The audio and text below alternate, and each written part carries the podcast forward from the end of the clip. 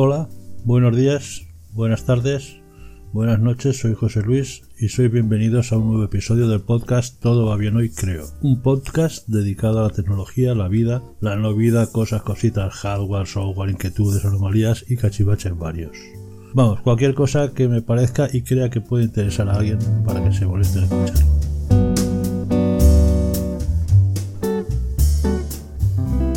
Vamos a tratar hoy un tema complicado, muy agudo, ya veremos. Eh, nosotros aquí en el planeta Tierra pues tenemos bastante tecnología.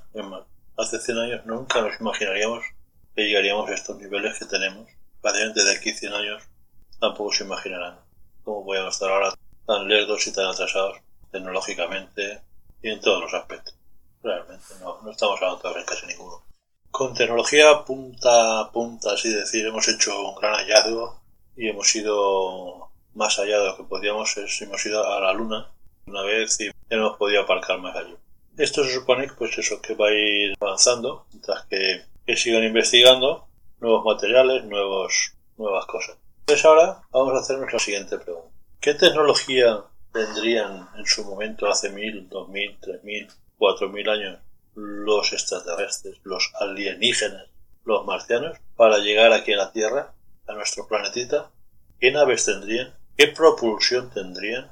Tendría que ser algo, porque nosotros no vemos mucho más allá de dos o tres galaxias y, y son miles, millones de, de, años luz, algo para nosotros algo increíble. Con lo cual su tecnología tiene que ser la, la bomba. Si hace dos mil años ya eran capaces de venir, aparcar y darse unas vueltas por aquí, imaginaros lo que estarán haciendo ahora.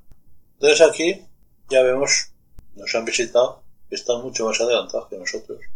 Y vinieron y no solo aparcaron y nos miraron y se fueron, sino que según gente proclara o no tanto, se entretuvieron haciéndonos grandes obras. Las líneas de Nazca en Perú, Chichen Itza en México, Kou en Camboya, Puma Punkin, Bolivia, Papa Nui, la isla de Pascua, Tonangen, Reino Unido, las pirámides de Egipto. Bueno, y la lista la aumenta porque podemos poner lo que queramos.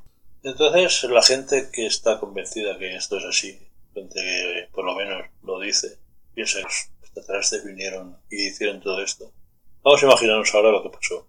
Vinieron con unas supernaves, con un supercombustible, materiales increíble, de 200 mil millones de años luz hasta aquí, que no sabemos lo que tardarían. Tardarían mil años en venir, dos mil en volver. Y si tardara un poco, la tecnología ya es la bomba, es una tecnología tan adelantada. Increíble. Y todo para hacer monumentos en piedra. Y no monumentos cualquiera, encima la mayoría religiosos. Podemos fácilmente sacar una conclusión. En sus planetas, en sus galaxias, en sus estrellas, no hay piedras. Y vinieron aquí a jugar con piedras. Pero vamos a buscar un sitio donde haya piedras y jugamos un niño con un Lego. Vamos a ir amontonándolas y a ver qué, qué nos sale. Eh, esculpirlas, amontonarlas y podemos jugar con piedras.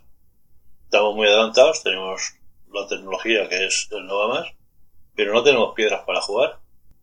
En el planeta Tierra, al lado de Marte, y un poco más allá de Mercurio y de un poco más lejos de Júpiter, con un sol ridículo que alumbra. Vamos a ir a jugar con las piedras, maravilloso. Es que el que no se crea esto es, es vamos, es el no va más. Gente de ese nivel que viene a jugar con piedras. Pero no piedras cualquiera, encima es que se ve que no tienen allí ninguna religión. Pero no, vamos a buscar un, un país, un planeta de sectas para ir y jugar a, religión también. Sectas, a, y seremos religiosos, haremos templo. Eh, lo que se lo crea, pues se lo cree, pero vamos, allá él. Esto es como lo que. El que sea capaz de creerse que vienen, hacen esto. Bueno, vale, bien. ¿Qué le vamos a hacer? Cosas peores hay. ¿Por qué se fueron? o bueno, claro, porque se fueron, ¿no? Que por no están aquí se siguen viendo.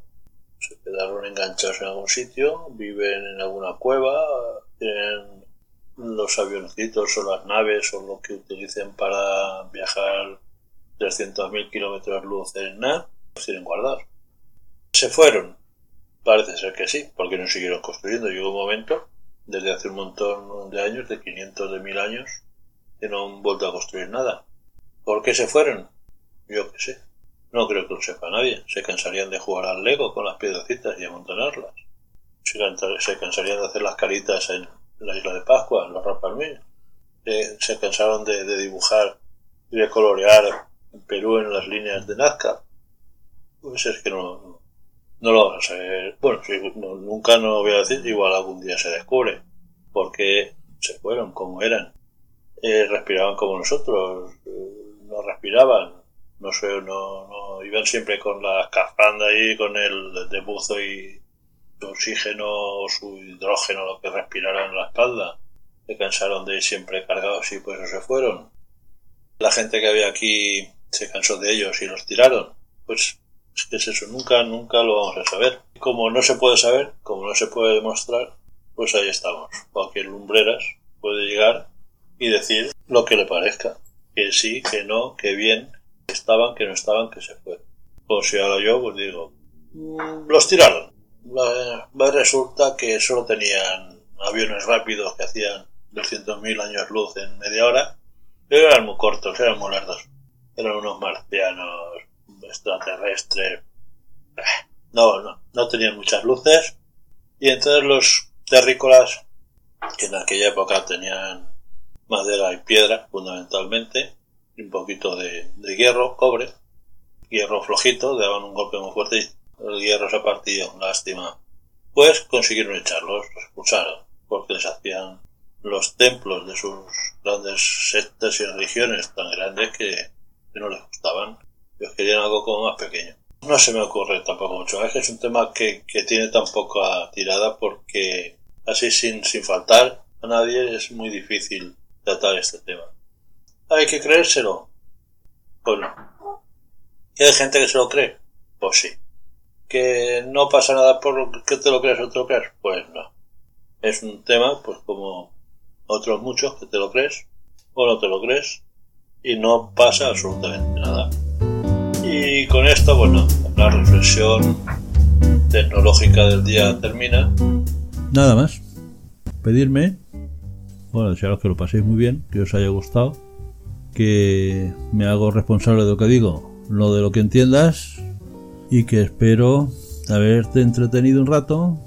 Adiós, nos volvemos a ver con los oídos muy pronto.